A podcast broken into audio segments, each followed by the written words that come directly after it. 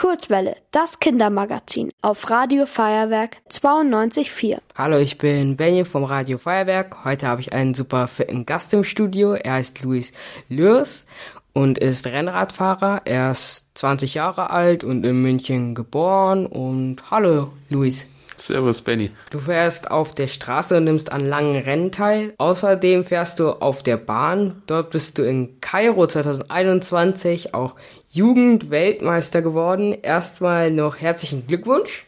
Dankeschön.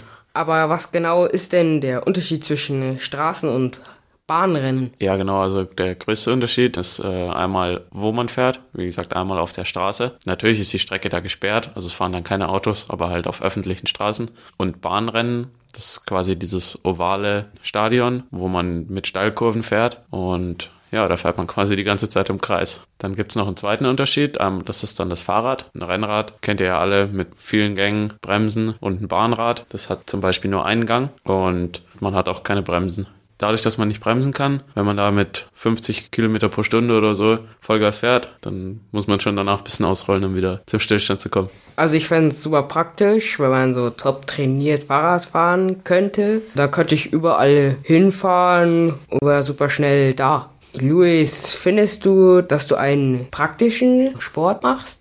Ganz grundsätzlich mal praktisch ist es auf jeden Fall, weil wenn man schnell mit dem Fahrrad irgendwo hinkommt, das ist natürlich immer gut. Ähm, wobei, ja, außer dass ich Menschen entertaine, die sich das im Fernsehen anschauen, ähm, ist wahrscheinlich, ändert das jetzt nicht sehr viel an der Welt oder habe ich keinen großen Einfluss. Aber ja. Ich habe jetzt einfach mal angenommen, dass du als Weltmeister top trainiert bist, aber wie sieht dein Training so aus? Also da zu dem Zeitpunkt, wo ich Weltmeister geworden bin, war ich auf jeden Fall top trainiert. Man kann aber nicht 365 Tage im ganzen Jahr immer top trainiert sein. Man ist manchmal gut trainiert, manchmal nicht so gut trainiert. Und wenn man jetzt ein ganz großes Rennen gefahren ist und sich voll angestrengt hat, dann ist man nach ein paar Wochen äh, auch mal richtig kaputt. Und dann braucht man auch vielleicht mal wieder eine Woche, wo man irgendwie weniger macht und dann mal nur ins Café fährt und sich da ein bisschen erholt. Aber das Ziel ist es zu den großen Rennen, die vor allem wichtig sind, dass man da immer gut drauf ist. Und wie sieht genau das Training aus? Also was machst du da? Fährst du auch da im Oval oder fährst du längere Strecken? Ja, also mittlerweile auf der Radrennbahn bin ich gar nicht mehr so viel unterwegs, sondern mittlerweile fahre ich eigentlich nur noch Rennrad auf der Straße, weil das jetzt quasi mein Beruf ist. Und deswegen trainiere ich eigentlich auch nur auf der Straße. Und ja, da fahre ich eigentlich, die Woche hat sieben Tage, dann fahre ich fünf, sechs Mal die Woche, mehrere Stunden einfach durch die Gegend mit Freunden und ja, verbringe die Zeit beim Radfahren. Also ich habe einen Trainer, der mir jeden Tag so ein bisschen sagt, was ich machen soll. Und manchmal sagt er auch, ja, jetzt musst du den Berg schnell hochfahren, um dich weiterzuentwickeln. Und ja, dann fahre ich manchmal auch zügiger, aber normalerweise fahre ich einfach stundenlang durch die Gegend mit meinem Rennrad und hab Spaß. Also kommt der Trainer überall mit hin, also auch wenn du jetzt mal hierher fährst oder zum Supermarkt zum Beispiel. Nein, ich habe den Trainer auf meinem Smartphone, auf meinem Handy und wenn ich ihn gerade nicht vor mir stehen habe und ihn nicht gerade sehe, dann schreibe ich ihm eine Nachricht auf WhatsApp oder rufe ihn an und dann sagt er mir, was ich machen soll. Also der kommt nicht immer überall mit und ah, okay. steht nicht neben mir im Supermarkt. so schlimm ist es nicht. Auf Top-Level Sport zu machen ist immer hart. Warum liebst du den Sport? Ich weiß nicht. Es ist eine gute Frage.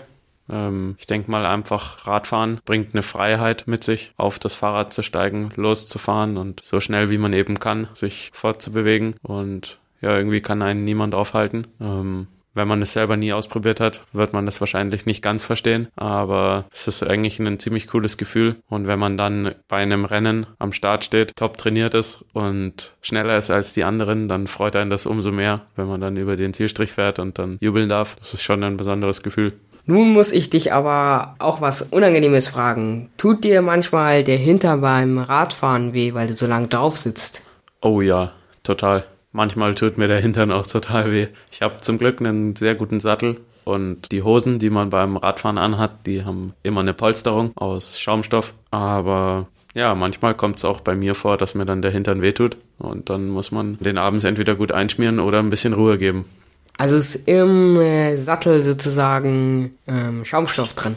Also der Sattel, wo ich drauf sitze, der ist ziemlich weich und dann in der Hose. Also die Sporthose, die ich anhab, die ist quasi anliegend am Körper, nicht wie eine Fußballhose, die flattert, sondern die liegt fest an den Beinen an und zwischen Sattel und Hintern ist an der Hose wie so ein dicker, eine dicke Fläche, wo Schaumstoff eingenäht ist. Ah, okay. Was war das längste und anstrengendste Rennen, was du je hattest oder teilgenommen hast? Oh, das ist eine schwierige Frage. Ich bin im letzten und in diesem Jahr schon viele Rennen gefahren, die sehr lang waren. Das längste Rennen, denke ich, was ich durchgefahren bin, müsste so um die 215 Kilometer gewesen sein. 210 ungefähr. Haben dir danach die Beine wehgetan oder hast du richtig starken Muskelkater am nächsten Tag?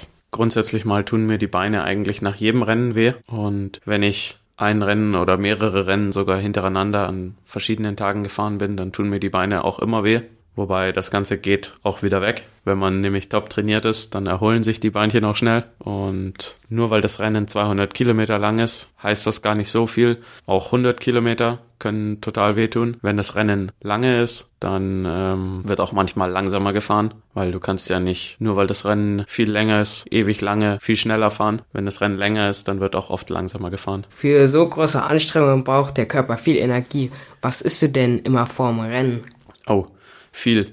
In der Früh vorm Rennen gibt's immer ein großes Frühstück. Da guckt man sich dann ganz genau an, wie lang ist das Rennen und wie viel geht's zum Beispiel bergauf. Also wie viel Energie brauche ich. Und wenn ich jetzt ganz viel Energie brauche, weil es zum Beispiel mehrere Berge hochgeht, dann esse ich schon ein ganz, ganz großes Müsli und vielleicht noch ein, zwei Semmeln mit Honig oder so dazu, was süß ist und am Abend vorher auch einiges, also Nudeln, Reis, wo schön, schön viel Energie drin ist. Und auf dem Fahrrad kann man dann auch viele Sachen essen, zum Beispiel Bananen oder so Energieriegel. Wo tust du den Müll hin? Also wirst du den weg oder tust du in eine Hosentasche oder hast du überhaupt eine Hosentasche da? Ja, ich habe eine Hosentasche.